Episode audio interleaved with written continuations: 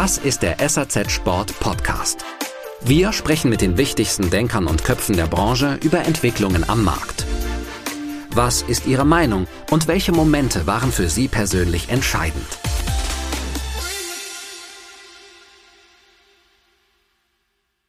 Von den 250 Lieferanten, die wir haben, haben wir ungefähr 70, die das Pflichtenheft schon unterschrieben haben. Aber unser Ziel ist bis 2030 100 Prozent. Und es wäre schön, wenn das nicht passiert, weil wir sagen, du hast nicht unterschrieben, du bist draußen, sondern dass wir das gemeinsam dorthin entwickeln, weil es Sinn macht.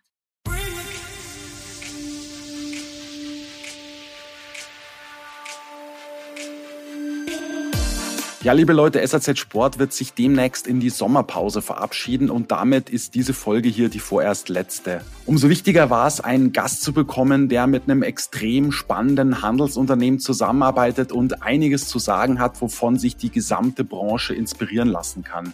Ich darf heute Angelika Duckenfeld begrüßen. Sie berät den österreichischen Sporthändler Bründel beim Thema Nachhaltigkeit, entwickelt also Strategien für Geschäftsführer Christoph Bründel und sein Team in den einzelnen Abteilungen.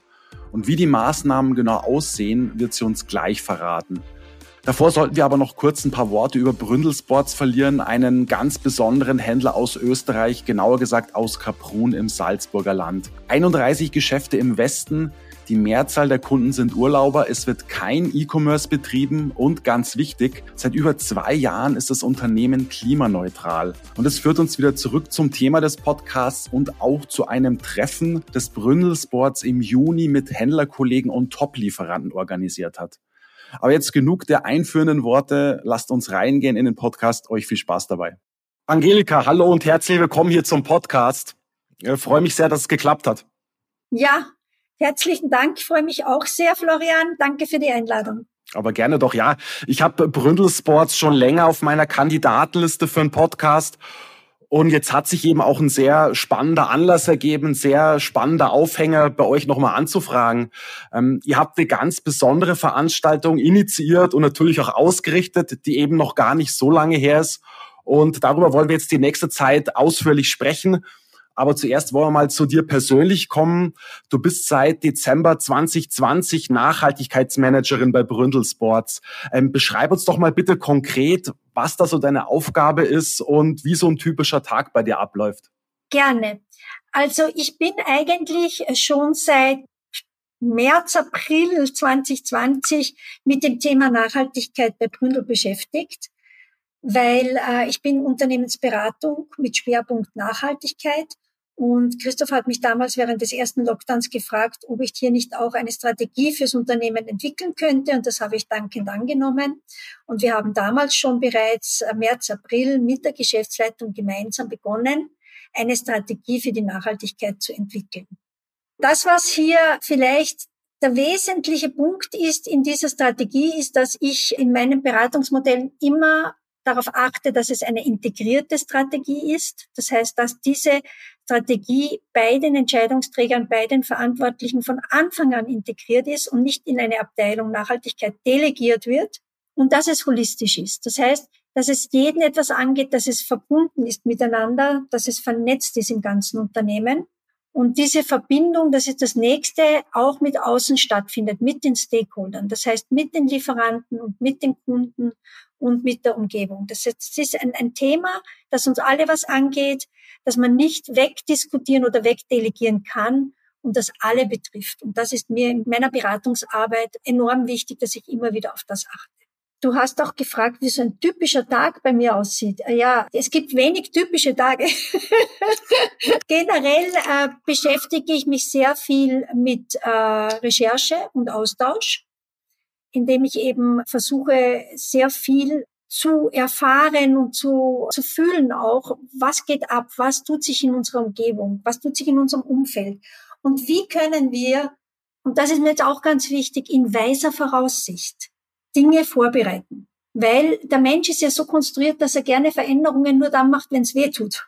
Und durch weise Voraussicht gibt es vielleicht fünf, sechs Prozent der Menschen, die etwas ändern, auch wenn sie nicht unmittelbar danach die, die Veränderung spüren oder das Positive der Veränderung. Und mit dem Thema Nachhaltigkeit, Klimawandel ganz groß geschrieben, Ressourcenverbrauch und so weiter, Konsum, spüren wir nicht gleich die Effekte hier in Österreich, wenn wir jetzt was tun, um das Ganze wieder in die richtige Richtung zu entwickeln. Die Anstrengungen aus diesen Verhaltensmustern herauszukommen, die wir uns leider alle angewöhnt haben, aus dieser Komfortzone, ist enorm, damit wir eben, wie gesagt, von einer linearen Wirtschaft in eine Kreislaufwirtschaft kommen. Das sind enorme Anstrengungen. Diese Transformation nennen wir sie ja, und das ist eine echte Transformation, braucht viel Energie und viel Ausdauer. Und da ist es wichtig, immer wieder mit Bewusstsein sich umzuschauen, sich an positiven Beispielen zu orientieren und nicht aufzugeben, immer wieder beharrlich dran zu bleiben und zu versuchen, Bewusstsein zu schaffen für Aktion. So schaut mein Tag aus. Ja, ich bin viel unterwegs und äh, kann aber auch sehr viel jetzt seit den Lockdowns vom Homeoffice aus erledigen, was äh, ein Segen ist für mich und die Umwelt, dass das salonfähig geworden ist, dass man eben äh, viele wichtige Meetings auch mit Teams machen kann und dann nicht irgendwo eingeflogen werden muss. Eine ganz kurze Unterbrechung am Anfang und dabei möchte ich euch auf einen anderen Podcast aufmerksam machen. Der wurde im Mai gestartet, nennt sich Vollalarm und stammt vom Feuerwehrmagazin. Das ist ein Schwestertitel von SAZ Sport. Ja, und für dessen Bewerbung habe ich mir Unterstützung geholt und zwar in Form von Jan-Erik Hegemann, dem Chefredakteur. Hallo Jan-Erik. Hallo Florian, ganz herzlichen Dank für deine Einladung. Aber gerne doch. Ja, bisher sind drei Folgen von euch on air gegangen. Die Themen waren das Hochwasser im Ahrtal, das ICE-Unglück von Eschede und der Einsatz deutscher Helfer nach dem Erdbeben in der Türkei. Sag mal, was war für dich, für euch so die Motivation, Vollalarm zu starten? Im Prinzip gab es drei Gründe, weshalb wir Vollalarm gestartet haben. Wir wollten mit dem neuen Angebot unsere Zielgruppe erweitern und gerade auch jüngere Menschen ansprechen. Unser Anspruch ist es, alle Kanäle und Medien zu bespielen. Podcasts haben uns noch gefehlt. Und wir wollten der menschlichen Seite mehr Aufmerksamkeit widmen. Die Beiträge im Heft sind doch sehr techniklastig und hier kann es dann auch mal menscheln. Ja, ihr packt ziemlich große, man muss auch sagen, schreckliche Ereignisse an, die den meisten von uns noch in Erinnerung sind. Wird es thematisch weiter in euer Fokus sein? Ja, da werden wir auch weiterhin das Hauptaugenmerk drauf legen. Aber wir werden natürlich auch so feuerwehrspezifische Fragen beantworten, Beschaffungsprobleme. Den Feuerwehren gehen auch ein bisschen die Leute aus, was viele nicht wissen, Feuerwehr in Deutschland ist zu 95 Prozent Ehrenamt, nur fünf Prozent machen das hauptberuflich. Die gehen also vom Frühstückstisch weg, die gehen von ihrer Familie weg, wenn der, wenn der Melder geht, die gehen von der Arbeitsstätte weg und haben dadurch natürlich auch besondere Belastungen, die irgendwie verarbeitet werden müssen. Das werden wir auch thematisieren. Wo kann man denn euren Podcast hören? Überall, wo ihr auch sonst die Podcast hört, äh, ist auch Vollalarm zu finden. Alles klar, dann danke dir, Jan-Erik. Ist echt beeindruckend zu erfahren, was Feuerwehrleute für die Gemeinschaft leisten, welche Risiken sie da eingehen. Ja, ich meine, die setzen manchmal ihr Leben aufs Spiel. Und das eben vor allem, das hast du vorhin auch angesprochen, auf freiwilliger Basis. Also an euch da draußen von mir die Empfehlung, hört unbedingt mal rein. Und jetzt geht's weiter mit unserem Podcast. Viel Spaß. Hm. Das heißt, du führst aber einfach auch sehr viele Dialoge mit der Branche, mit Leuten aus der Branche. Ja, ständig. Also ich versuche wirklich immer im Dialog zu sein, viel nett zu wirken. Die ganzen Organisationen, die sich mit den Themen äh, beschäftigen, sei es European Outdoor Group oder Riesbaktin aus Österreich oder CSR Circle, hier versuche ich immer ganz eng vernetzt mit den Experten auch zu arbeiten und zuzuhören, was tut sich und vor allem aber, wie können wir Synergien finden. Keiner von uns wird das alleine heben, was hier ansteht. Wir müssen schauen, dass wir die Methodologien, also die Arbeitsweisen für die alten Dinge, die jetzt kommen, die Gesetzgebungen, der digitale Produktpassport, die Berichterstattung, das Lieferkettengesetz und so weiter und so fort, dass wir hier Wege finden, wie wir diese Dinge vereinfachen und realistisch umsetzbar machen.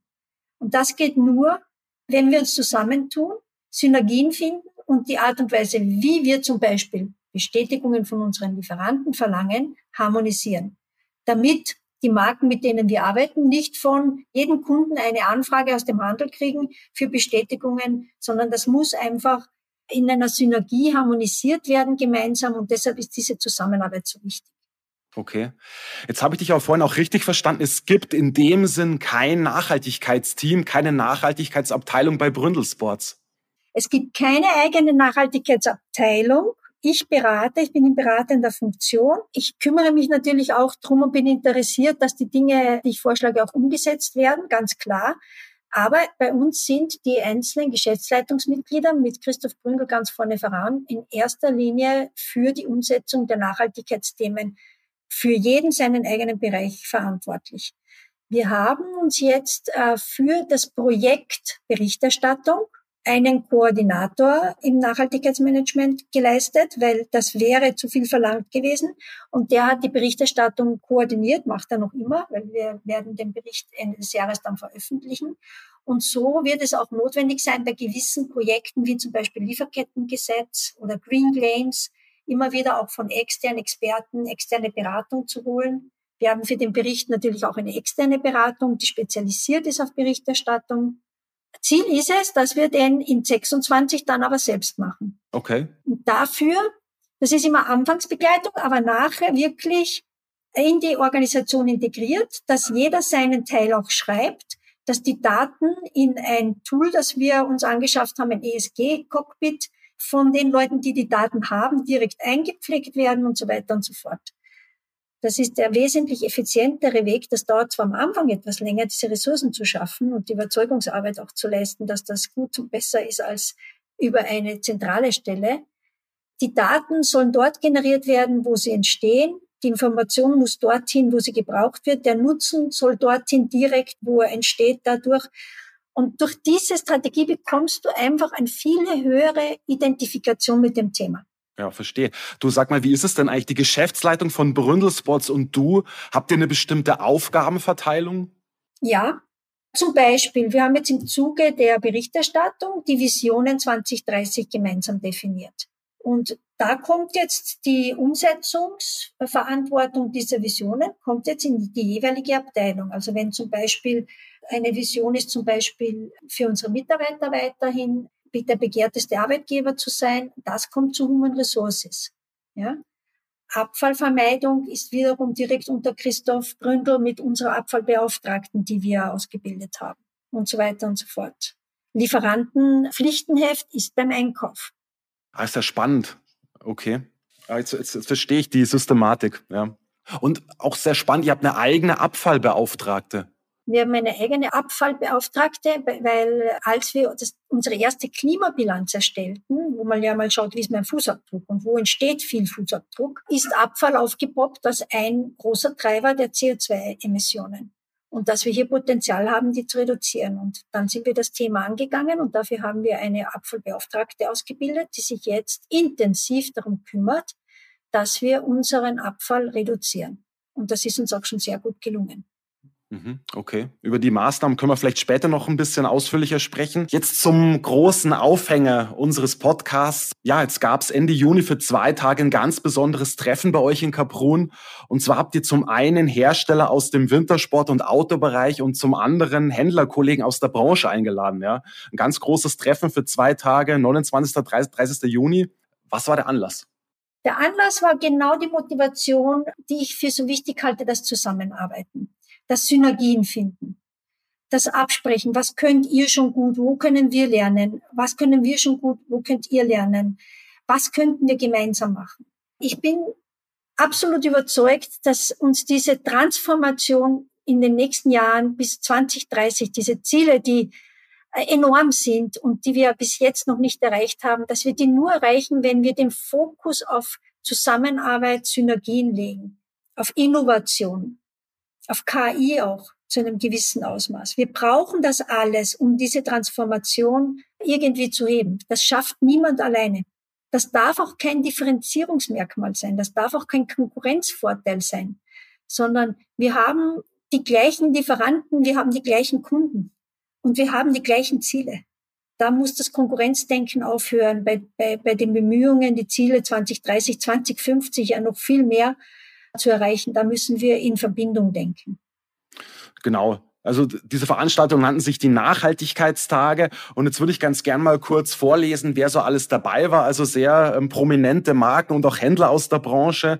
Also war zum Beispiel dabei ein Atomic, ein Fischer, ein Saleva, ein Dynafit, ein Orthovox, ein Peak Performance, ein Meindl Und aus der Händlerecke auch sehr große Namen, Engelhorn, Schuster, die Sport 2000 Österreich, Sport Konrad, Gigasport und aus der Schweiz die äh, Premium Sports Group. Wie zufrieden wart ihr denn so mit der Teilnehmerquote? Ich glaube, ihr habt so einen gewissen Stamm an Lieferanten euch für die Veranstaltung vorgemerkt, eure, ich glaube, eure Top-Lieferanten auch. Ja, wie gut war die Resonanz? Also wir haben, wie du sagst, die Top-Lieferanten angeschrieben und wir haben bereits Ende des letzten Jahres und Beginn dieses Jahres drei Monate lang Stakeholder-Gespräche geführt mit diesen Lieferanten. Und da haben wir schon einmal abgefragt, ob denn Interesse da wäre, gemeinsam an den größten Herausforderungen des Sporthandels gemeinsam zu arbeiten und darüber sich zu unterhalten. Und da ist bei allen das auf ein offenes Ohr gestoßen und alle haben einheitlich gesagt, ja, das wäre großartig. Und das hat mich sehr motiviert, dass ich dann gesagt habe, dass wir machen das, auch wenn es wie immer für solche Innovationen Zweifler gibt, wie soll das gehen und, und die kommen ja eh nicht. Die Überraschung war, die sind fast alle gekommen. Die, die nicht kommen konnten aus anderen Gründen, die holen wir jetzt ins Boot. Wir machen eine Teams-Konferenz, wo wir alle, die kommen wollten, nicht kommen konnten noch, einladen, ein Update geben und einladen, an den Projekten und Schritten, die wir hier definiert haben, mitzugestalten, wenn sie möchten. Es war eine unglaublich gute Stimmung. Äh, also solche Dinge sind dann die totale Motivation am Weitermachen und dass das richtig ist, diese, diese Togetherness nennt man das jetzt in der Nachhaltigkeit, die sich gerade jetzt manifestiert. Es war so respektvoll, es war so interessant und ich, das Feedback dann am Schluss auch, ich glaube, es waren wirklich alle sehr zufrieden. Okay, schön zu hören, ja. Bevor wir dann zu den Inhalten kommen, noch kurz die Frage, wie viele Leute waren insgesamt dabei, also mit dem Bründel-Team und ohne euch? Also es waren 26 Teilnehmer dabei und äh, vom Bründel waren es sieben. Die fünf Geschäftsleitungsmitglieder, unser Nachhaltigkeitskoordinator und ich.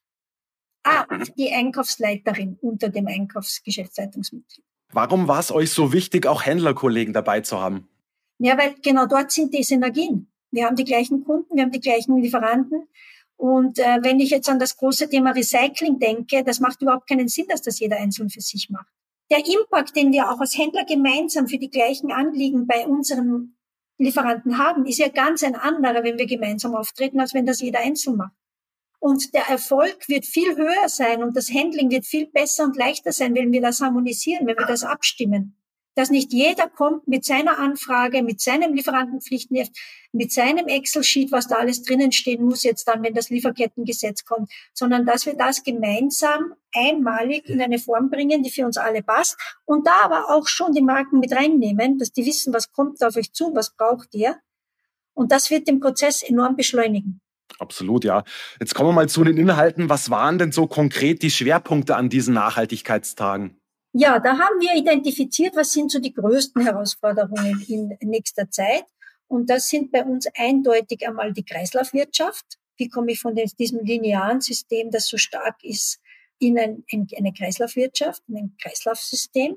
Das zweite, die Verpackungsreduktion, also die Verpackung, die entsteht bei Anlieferung an Plastik, an Kartonagen, ist enorm. Enorm. Und da gibt's manche Marken, die machen das brillant, die liefern schon Textilien plastikfrei. Und es gibt andere Marken, die sagen, das geht einfach nicht. Und da ist es eben interessant, wenn man an einem Tisch zusammensitzt und sich austauscht und sagt, wie kann es gehen? Was sind unsere Informationen? Was haben denn wir gemacht, damit es geht?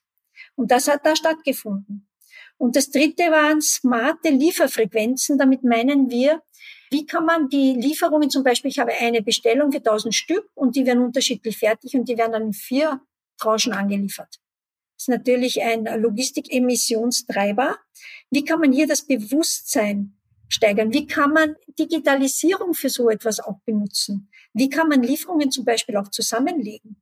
Das sind revolutionäre Ideen, aber vielleicht könnte man hier auch eben Lageraustauschsysteme finden, weil jeder von uns hat sein eigenes kleines Lager.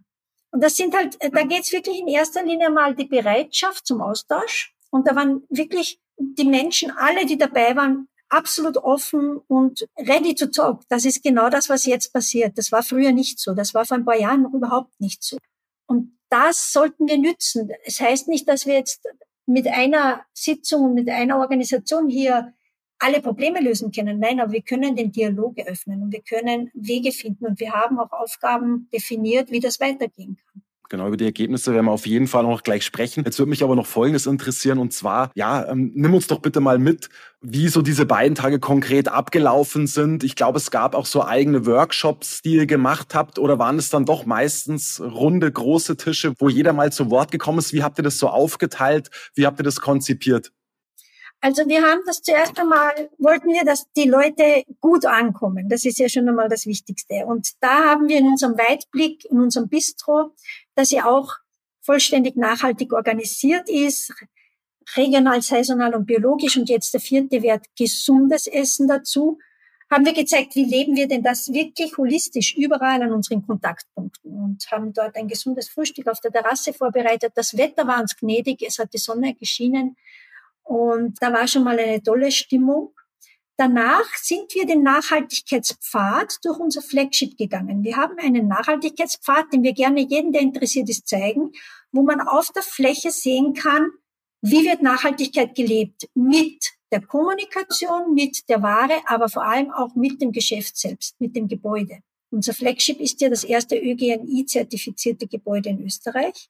Und da haben wir einen Pfad kreiert, der von der Garage mit den Ladegeräten, E-Station bis rauf, Kautschukboden, das heimische Holz, der heimische Rauriser Stein, die Trinkbrunnen, die wir eingerichtet haben, die Holzkleiderbügel und so weiter und so fort, durch das Geschäft das Leben und spüren kann, wie Nachhaltigkeit gelebt wird. Das haben wir in drei Gruppen gemacht. Und danach hatten wir dann eine Vorstellung, wo wir in einem Pitch, wir wollten natürlich nicht zu viel Zeit opfern, dass jeder sich lange vorstellt, wer und wie und was, was die Firma macht, weil bei so vielen Teilnehmern hätten wir dann drei Tage gebraucht. Nein, wir haben gesagt, Pitch, drei Minuten jederzeit sich vorzustellen und dann eine ganz kurze Präsentation auch von uns vom Brünnensports. Und das hat auch super geklappt. Das wurde alles vorbereitet schon im Vorfeld. Danach gab es ein kurzes Mittagessen und dann haben die Arbeitsgruppen begonnen. Weil mein Versprechen an die Teilnehmer war schon bei den Stakeholder-Gesprächen, es wird kein Kaffeekränzchen. Wir gehen da raus mit Aufgaben. Wir gehen da raus mit konkreten Tasks zum Tun. Und das haben wir in, das heißt, das System heißt Marketplaces, in drei Stationen gemacht. Die haben wir vorher schon zugeteilt, dass das gut durchgemischt ist zwischen Handel und Marken. Und jeder von dieser Gruppe, jede von dieser Gruppe hat eine dieser drei Themen bearbeitet. Eben Kreislaufwirtschaft, wie können wir das konkret angehen? Verpackungsreduktion und smarte Lieferfrequenzen. Und die Gruppe hat dann gearbeitet, eine gute Stunde. Ich habe es moderiert, ich bin durchgegangen, habe immer geschaut. Am Schluss musste dann ein Resultat dort stehen. Was ist der nächste Schritt? Der konkrete nächste Schritt. Das war die Herausforderung. Und dann gab es eine Präsentation, weil es sind ja viele auch interessiert gewesen, was ist in der anderen Gruppe besprochen worden. Da hätte ich auch noch was zu sagen. Und damit wir dem eine Chance geben, hat von jeder Gruppe dann, die wurde von einem Mitarbeiter von uns jeweils geführt, hat dann präsentiert, was die Gruppe erarbeitet hat. Und die anderen konnten dann da noch dazu ihr Feedback geben und Fragen stellen.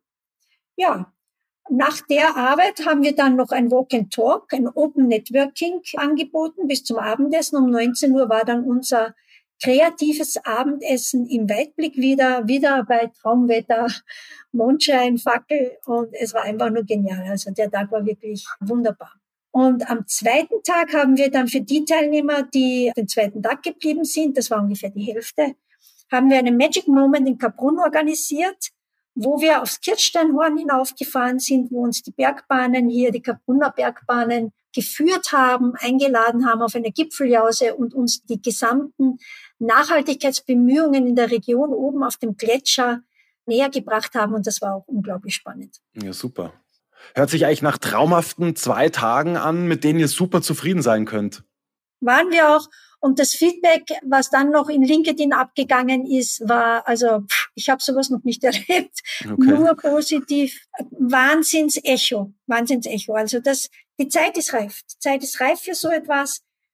Die Herausforderung ist jetzt auch was draus zu machen. Hm. Genau, das ist ein gutes Stichwort. Jetzt würde uns alle mal interessieren, was sind so eure Ergebnisse?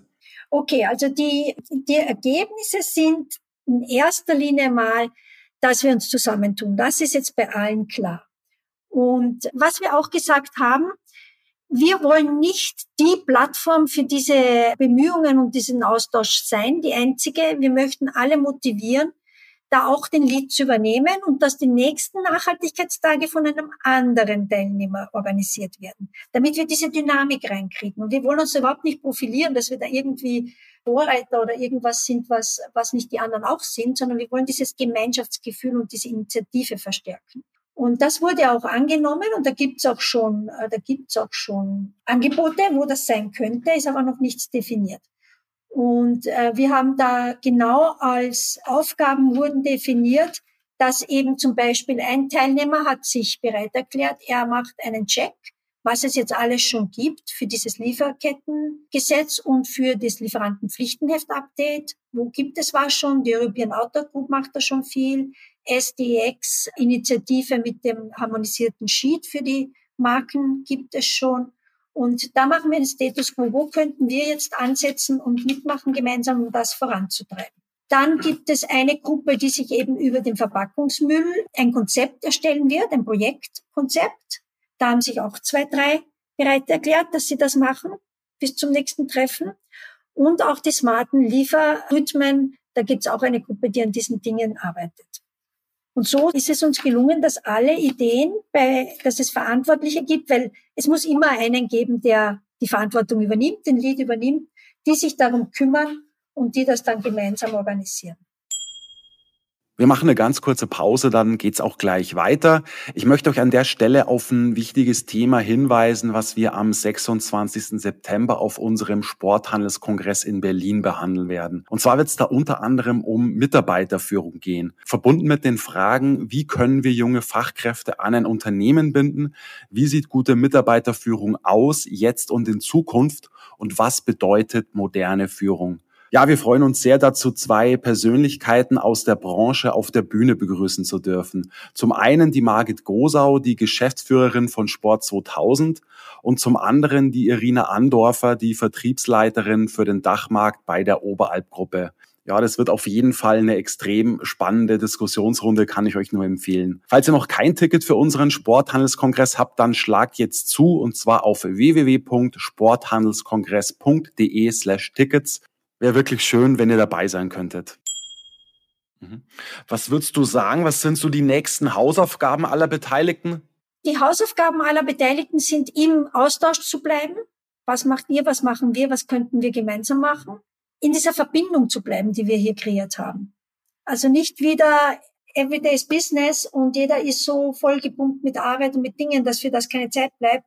Einen nächsten Termin zu organisieren, eine Agenda zu erstellen mit klarer Zielsetzung, was wollen wir aus diesem Termin rausholen und diese drei Projekte, Hausaufgaben, die wir definiert haben, jetzt erledigen in der guten Zeit und dann in der Gruppe, in die Gruppe zu stellen und daran weiterzuarbeiten. Mhm. Das heißt, wann sollen die nächsten Nachhaltigkeitstage stattfinden? Das haben wir jetzt noch offen gelassen, weil das will ich nicht vorgeben. Das müsste aus den Aufgaben herauswachsen, wann das sein soll. Ja, aber bald im Sinne von nicht in zwei Jahren. also spätestens in einem Jahr würde ich jetzt mal sagen, oder? Ja, sechs Monate zu einem Jahr würde ich als gut finden und ich würde auch gut finden, wenn es dazwischen Teamsabstimmungen gäbe, wo man sagt, eben, wo stehen wir, was wäre als nächstes zu tun. Aber da möchte ich eben, dass die Gruppe sich intrinsisch motiviert und dass es dann nicht jemand gibt, der das vortaktet. Natürlich immer einen Rahmen vorgehen, Schienen legen, ja. Aber diese Energie sollte aus der Gruppe selbst entstehen und das wird es auch. Also bin mir sicher, dass das funktionieren wird. Okay, aber ihr seid noch nicht ganz so weit gekommen, konkret Lösungen zu arbeiten, wie man die Anlieferung plastikfrei gestalten kann, wie beim Thema äh, Kreislaufwirtschaft, beim Thema Recycling agiert werden kann. Seid ihr schon so weit oder doch noch nicht ganz? Es gibt konkrete Ideen. Und was bei dieser Zusammenkunft eben gut ausgetauscht wurde, ist, die, die das schon können und machen, dass die gesagt haben, wie sie es machen, worauf muss man achten. Und das hat wiederum die, die es nicht machen, motiviert, das jetzt zu probieren. Also gibt es auch konkret Marken, die gesagt haben, okay, wir machen einen Pilotversuch für dieses und jenes. Mhm. Genau, ich glaube, es gibt Atomic mit einem Pilotprojekt, das nennt sich Take Back. Kannst du da bitte vielleicht kurz was dazu sagen? Ja, also das ist auch ganz eine interessante Geschichte, Skischuss Recycling. Das Recycling im Textilbereich ist ja schon etwas, was praktiziert wird und was technisch schon relativ gut funktioniert. Da gibt es auch viel Potenzial noch, die Mischfasern zu trennen beim Recycling. Bei der Hardware ist das Recycling noch nicht entwickelt richtig. Bei Skiboots und, und Ski ist das in den Anfangsstadium. Die Marken und Hersteller wissen aber, dass sie das angehen müssen. Und da wird auch viel investiert. Und Atomic, wie auch andere Marken, Skimarken oder Skischuhhersteller haben da Projekte, wie sie das Recycling eines Skischuhs, der Skis sinnvoll gestalten können. Und für diese Projekte brauchen die natürlich alte Material, alte Skischuhe. Und da sind wir dann aufgesprungen. Wir haben dann eben wieder bei Vernetzung, bei einem Treffen sind wir ins Gespräch gekommen und haben erfahren, dass die Skischuhe brauchen und auch zurücknehmen und einsammeln. Und wir haben dann bei uns eine Kampagne gemacht, dass wir alle Skischuhe, die alten, die wir rumstehen hatten und die wir haben, eben an Atomic zurückgeführt haben. Und das sind doch drei bis vier Tonnen Restmüll, den wir so eingespart haben, weil diese Skischuhe, die gehen in den Restmüll. Und das wollen wir auch weitertreiben. Wir haben in Herz eine Kampagne mit unseren Kunden geplant, also Sommersaisonende, dass sie ihre Keller ausräumen sollen und uns alte Skischuhe bringen sollen. Und dass wir hier noch Atomic weiter so viel wie möglich Material liefern, damit die die Technologie voranbringen können, damit da Lösungen entstehen. Wie kann ich auch Skischuhe und Ski sinnvoll recyceln? Ja, wunderbar, sehr gut. Ja, ähm, Techniker hat er mit Recycle Boots auch so ein ähnliches Projekt auf den Weg gebracht. Also da passiert wahnsinnig viel in der Branche. Das ist wirklich schön zu sehen. Jetzt würde ich gerne mal nochmal zu euch kommen und zwar zu eurer Klimaneutralität, die ihr seit März 2021 tatsächlich erreicht habt. Und da würde mich mal interessieren, wie habt ihr das geschafft und welche Maßnahmen waren dafür nötig? Die Klimaneutralität ist bei uns immer im Dreiklang. Das ist uns ganz wichtig. Also der Dreiklang besteht darin, messen. Zuerst einmal muss ich wissen, was habe ich für einen Fußabdruck. Das Zweite, was dann folgen muss, ist Reduktion. Wie kann ich meinen Fußabdruck durch Maßnahmen konkret reduzieren? Und erst das Dritte ist das Kompensieren durch Zertifikate, die in Entwicklungsländern wiederum den Klimaschutz dienen. Weil das Klima ist global und wir haben globale Produkte.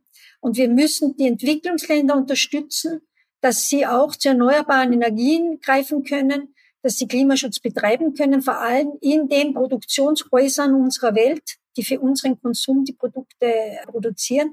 Wir haben hier eine globale Verantwortung. Das ist uns ganz wichtig, dass wir hier nicht nur auf uns und auf die Region schauen, sondern dass wir hier auch Länder unterstützen, die die Mittel nicht haben. Das ist ganz eine wichtige Sache, weil Klimaschutz ist global, Klimaziele sind global es nützt überhaupt nichts, wenn Österreich klimaneutral wird oder nur Europa. Wir, die ganze Welt muss an dem Thema arbeiten. Und Gott sei Dank passiert das ja auch. Und da sind wir eben mit der Allianz für Entwicklung und Klima auch Mitglied, dass wir dafür sorgen, dass wir sicher gehen können, dass die Zertifikate, in die wir investieren, auch wirklich in gute Projekte investiert werden, die TÜV geprüft sind und so weiter und so fort. Was würdest du sagen, was war die wichtigste Maßnahme, um klimaneutral zu werden? Da gibt's nicht eine Maßnahme. Das ist eine Fülle an Maßnahmen, an vielen kleinen Dingen. Also natürlich von der fossilen Energie in die äh, renewable Energie, die erneuerbare Energie ist ganz was Wichtiges, dass man Energieträger wählt, die erneuerbare Energie haben. Logistik, Transport, Abfall, Drucksorten. Es ist überall. Man kann nicht sagen, das ist eine Sache.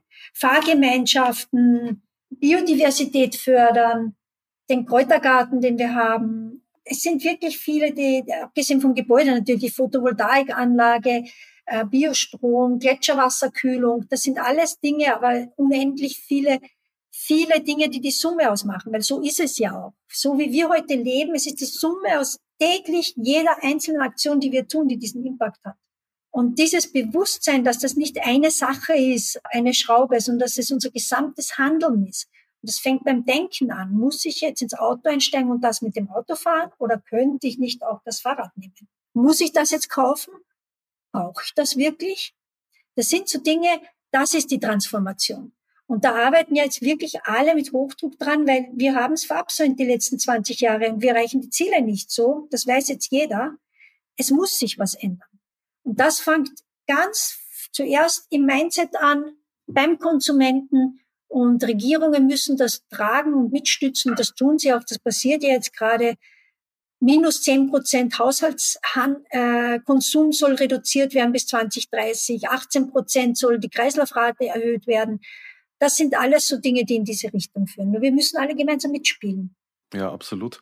Du sag mal, was hat's denn eigentlich mit einem Label auf sich, was Bründel Sports eben selbst geschaffen hat? Das nennt sich Be Green und es gibt tatsächlich auch bei euch einen Be Green Monday. Ja, also wenn ich das richtig gesehen habe, da setzen sich Mitarbeiterinnen und Mitarbeiter vor die Kamera und erklären so ein bisschen, ja, was sie so quasi für einen Umweltschutz beitragen können, wenn ich das richtig verstanden habe oder richtig gesehen habe.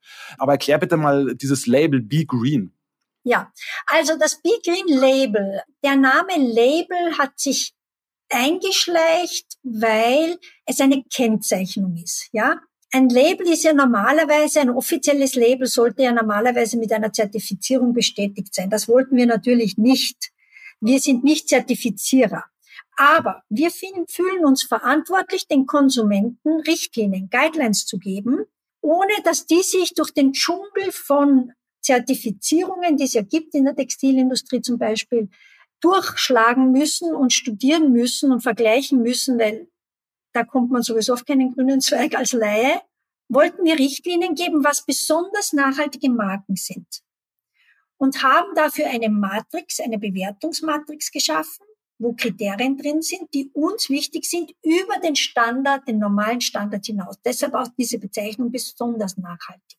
Und kennzeichnen, wenn sich eine Marke dafür qualifiziert, dann kennzeichnen wir das für unsere Kunden am BOS mit diesem Big Green Zeichen, dass das eben eine besonders nachhaltige Marke ist und haben dann die Kriterien, die Matrix, alles ganz transparent auf der Homepage mit einem QR-Code, wenn jemand das nachlesen will im Detail, dass er auch sieht, was steht denn da dahinter. Da braucht man aber dann ein bisschen Zeit, ja. weil, wie gesagt, das ist ganz transparent ausgezeichnet und da sind halt drinnen besonders nachhaltige Marken, das ist auf die drei Säulen aufgebaut und auf die SDGs, mit denen wir ja auch arbeiten. Da sind drinnen ökologische Bemühungen, da sind drinnen soziale Bemühungen und auch ökonomische Bemühungen. Zum Beispiel hat diese Marke eine glaubhafte Strategie zur Reduktion des Fußabdrucks. Fördert diese Marke die Kreislaufwirtschaft? Setzt diese Marke sich für Tierwohl besonders ein? Engagieren sie sich für faire Arbeitsbedingungen und so weiter und so fort. Also da, da gibt's Punktesysteme und du brauchst eine Mindestpunkteanzahl, dass du dich als solche Marke dann auch qualifizierst. Okay, sehr spannend. Ja, weil du hast den Begriff des Lieferantenpflichtshefts vorher schon mal auch in den Mund genommen. Ihr nennt es ja auch ganz offiziell Supplier Code of Conduct. Also Code of Conduct bedeutet Verhaltenskodex so ungefähr. Was erwartet ihr eigentlich konkret von euren Partnern aus der Industrie in Sachen Nachhaltigkeit, Schrägstrich, Umweltschutz? Also ich mag eigentlich den Begriff Umweltschutz mehr als Nachhaltigkeit. Nachhaltigkeit ist so viel und so inflationär benutzt. Ich finde den Oldschool-Begriff Umweltschutz, der gefällt mir persönlich besser. Naja, aber beim Umweltschutz hast du nur den Umweltschutz drin. Wo ist das Soziale und das Ökonomische? Der Mensch gehört ja auch zur Umwelt. Ja, wenn man so sieht, aber es ist ja nicht, weißt du, diese Diskussion um das Schlagwort, den Blasenbegriff Nachhaltigkeit, das ist ja ein Reizwort geworden, weil er eben so viel benutzt und auch so viel missbraucht wird. Aber ich muss dir ehrlich sagen, Florian, es gibt keinen anderen. Ich habe zum Beispiel in der anderen Firma Sicherheit, haben wir in der Vision definiert Sicherheit des Produkts, ja, das spielt auch rein. Aber ich glaube, wir haben so viel zu tun, dass wir die Zeit nicht haben, jetzt zu diskutieren, ob Sustainability und Nachhaltigkeit die richtigen Begriffe sind oder nicht. Wir sollten uns wirklich fokussieren, das runterschlucken. Wir wissen alle, was wir meinen. Wir sollten uns fokussieren, das zu definieren, Systemgrenzen zu, zu schaffen und dahinter Dinge zu legen, so wie die SDGs, die 17. Was bedeutet denn das im Wasser, über Land, im Gendern, also im Sozialen, in der Education, in der Industrie? Da hast du ja alles schon drin, wenn jemand einen Zweifel hat, was ist denn das? Der Rahmen ist gegeben. Jetzt vielleicht zur Erwartungen der Industrie oder an die Industrie. Äh, du hast noch Lieferantenpflichtenheft gesagt. Also für mich ist diese Logik. Wir haben in der Firma einen Verhaltenskodex. Der beinhaltet eben unsere Werte und was uns wichtig ist und was wir einhalten müssen. Den daten wir auch regelmäßig ab, weil da müssen ja Dinge rein, wie zum Beispiel jetzt das Whistleblower-Hinweisgebergesetz, das muss man ja dann wieder da verankern, dass alle wissen, was ist, sind unsere Werte, was ist wichtig, was ist unser Verhaltenskodex. Der wiederum, den muss ich auch von meinen Lieferanten einfordern. Und deshalb auch das Lieferantenpflichtenheft. Ich muss ja irgendwie meinen Lieferanten verbüchern, was ich mir von ihnen erwarte. Und zwar auf zwei Ebenen. Rechtlich verpflichtet und auf der zweiten Ebene immer mit dieser weisen Vorausschau. Was macht ihr denn schon, um euch vorzubereiten? Wir wissen ja, was kommen wird. Wir wissen genau, welche Gesetze jetzt kommen bis 2030 und das sind viele. Wie bereiten wir uns denn vor? Was macht ihr denn dafür? Und deshalb diese zwei Werke sind ja auch miteinander verbunden und sind für die Führung in beide Richtungen, einerseits Mitarbeiter, andererseits Lieferanten, ganz wichtig. Okay. Jetzt habe ich mir mal folgende Frage gestellt. Wie viele Diskussionen gibt es eigentlich um einzelne Lieferanten bei euch im Haus? Und zwar ist es ja so, eure Philosophie lautet, wir bevorzugen Lieferanten mit Nachhaltigkeitskonzept. Alles klar, verstehe ich. Aber gibt es nicht irgendwann auch mal Diskussionen zwischen Einkauf, Verkauf, der Geschäftsleitung? Und zwar, ihr führt eine Marke schon seit vielen Jahren, ihr arbeitet erfolgreich zusammen, die wird von den Kunden stark nachgefragt. Die Kehrseite der Medaille ist aber eben oder könnte sein, dass die Marke euren Code of Conduct, euren Verhaltenskodex eben nicht ganz so einhält, wie ihr euch das vorstellt. Was passiert dann mit den Marken? Also das ist eine Realität, was du sagst, und man muss sich bewusst sein, dass das Ganze ein Prozess ist, der über Jahre geht. Und man kann nicht mit dem Brecheisen hergehen und sagen, du unterschreibst jetzt oder ich liste dich aus. Das geht schon gar nicht, sondern man muss in den Dialog gehen, so wie mit den Nachhaltigkeitstagen. Man muss Bewusstsein schaffen, warum das da drin steht und warum wir das brauchen. Und im Austausch und im Dialog entstehen dann Verständnis und Bereitschaft, an diesen Dingen zu arbeiten und das weiterzuentwickeln. Von den 250 Lieferanten, die wir haben, haben wir ungefähr 70, die das Pflichtenheft schon unterschrieben haben. Aber unser Ziel ist bis 2030 100 Prozent. Und es wäre schön, wenn das nicht passiert, weil wir sagen, du hast nicht unterschrieben, du bist draußen, sondern dass wir das gemeinsam dorthin entwickeln, weil es Sinn macht, weil es wichtig ist. Ja, okay. Botschaft ist angekommen. Jetzt würde ich dich abschließend gerne noch fragen, Angelika, was sind eigentlich so die Ziele bei Bründel Sports in Sachen Nachhaltigkeit? Also woran arbeitet ihr für die nahe mittlere Zukunft und wo könnt auch selbst ihr euch noch verbessern?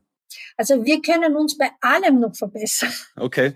Wir sind am Anfang des Weges. Wir haben unsere Ziele definiert. Wir haben unsere Strategie definiert. Wir sind dabei, wir haben in Tools definiert, wie dieses ESG Cockpit, dass wir die KPIs, also Kennzahlen auch für das Messen unserer Zielverfolgung äh, messen können. Wir integrieren das Ganze in die Organisation wir wollen jetzt intensiv daran arbeiten, eben dieses System, das Monitoring, das Controlling aufzubauen für unsere Ziele. Da sind wir gerade dabei.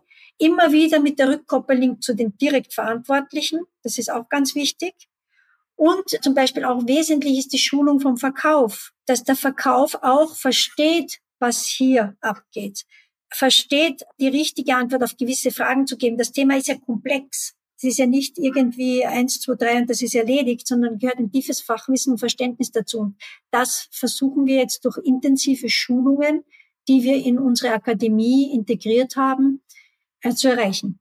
Es ist wirklich ein Prozess, der begonnen hat, wo man dranbleiben muss, wo es viel Beharrlichkeit braucht, viel Energie, viel Motivation, immer weiterentwickeln, weil wie gesagt, diese Regulierungen, die kommen jetzt auf uns zu mit einem Tempo, das will keiner glauben. Das will keiner wahrhaben. Aber das ist schon da und gewisse Länder in Europa sind früher dran, andere später und man sieht dann, was dann abgeht. Und darauf sollte man sich in weiser Voraussicht vorbereiten, solange es noch relativ straffrei und druckfrei geht, sondern mit Prozessen und Wegen, die dorthin führen. Alles klar. Ja, Angelika, dann sage ich vielen Dank für das Gespräch, für deine Zeit. Äh, ich finde es wirklich toll, dass ihr euch da so engagiert, dass ihr was Eigenes auf die Beine gestellt habt, dass auch den ein oder anderen Branchenteilnehmer, der nicht bei diesen Nachhaltigkeitstagen war, auch inspirieren kann. Und ja, für diese Initiative wünsche ich euch weiter viel Erfolg und vor allen Dingen gute, praktikable Ergebnisse ja, um gerade das Thema Plastikvermeidung oder dann auch Recycling wirklich vorantreiben zu können. Ja, also dann äh, vielen Dank an der Stelle nochmal. Ja, herzlichen Dank dir, Florian. Und ja, ich wünsche uns allen, dass es uns allen gemeinsam gelingt, hier Veränderungen einzuführen. Nochmal eine ganz kurze Unterbrechung mit einem Hinweis auf ein anderes Angebot, was wir von SAZ Sport euch machen können.